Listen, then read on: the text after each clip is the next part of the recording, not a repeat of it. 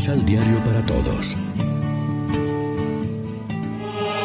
Proclamación del Santo Evangelio de nuestro Señor Jesucristo, según San Juan.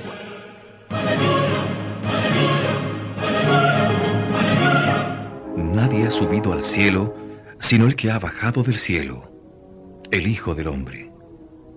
Así como Moisés levantó la serpiente en el desierto, así también es necesario que el Hijo del Hombre sea levantado en alto, para que todo aquel que crea tenga por él vida eterna.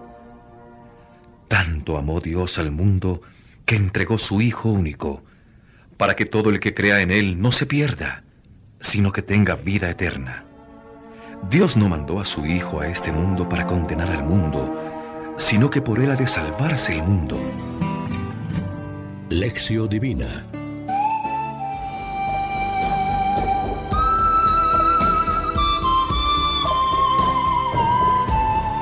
Amigos, ¿qué tal? Hoy es martes 3 de mayo.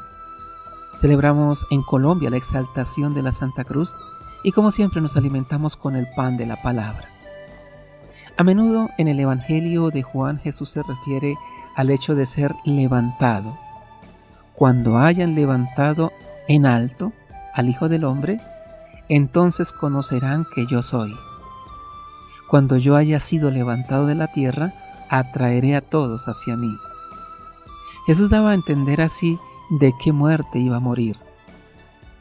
También en los evangelios sinópticos Jesús anuncia a sus discípulos el misterio de su condena a muerte y muerte en cruz.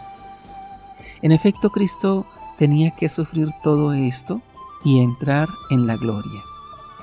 Este misterio revela el gran amor que Dios nos tiene es el Hijo que nos es dado para que quien crea en Él no perezca, sino que tenga vida eterna. Este Hijo, a quien nosotros hemos rechazado y crucificado. Pero justamente en este rechazo de nuestra parte, Dios nos ha manifestado su fidelidad y su amor, que no se detiene ante la dureza de nuestro corazón. Él actúa la salvación a pesar de nuestro rechazo y desprecio, permaneciendo siempre firme en el propósito de realizar su plan de misericordia, porque Dios no ha, enviado a su Hijo al mundo para juzgar al mundo, sino para que el mundo se salve por él. El Evangelio de Juan insiste también en el valor simbólico que tuvo el episodio de la serpiente de bronce en el desierto como anticipo y prefiguración de la salvación ofrecida por Dios a la humanidad en el madero de la cruz, donde el crucificado dio su vida por la salvación de todos. La cruz se convierte en el signo y la cátedra del más grande amor, el Dios que envió a su Hijo, el amor del Hijo que es servicio y entrega y que dio su vida para darnos vida. En la cruz quedó demostrado el infinito amor de Dios por nosotros. Reflexionemos. ¿Qué significa la cruz en nuestra vida? ¿A qué nos invita y en qué nos compromete? ¿Qué aprendemos de la cruz de Cristo? Oremos juntos.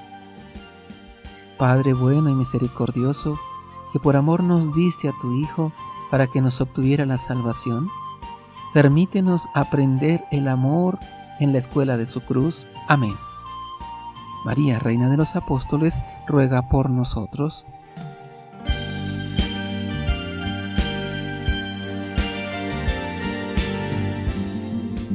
Complementa los ocho pasos de la Alexio Divina adquiriendo el emisal Pan de la Palabra en Librería San Pablo o distribuidores.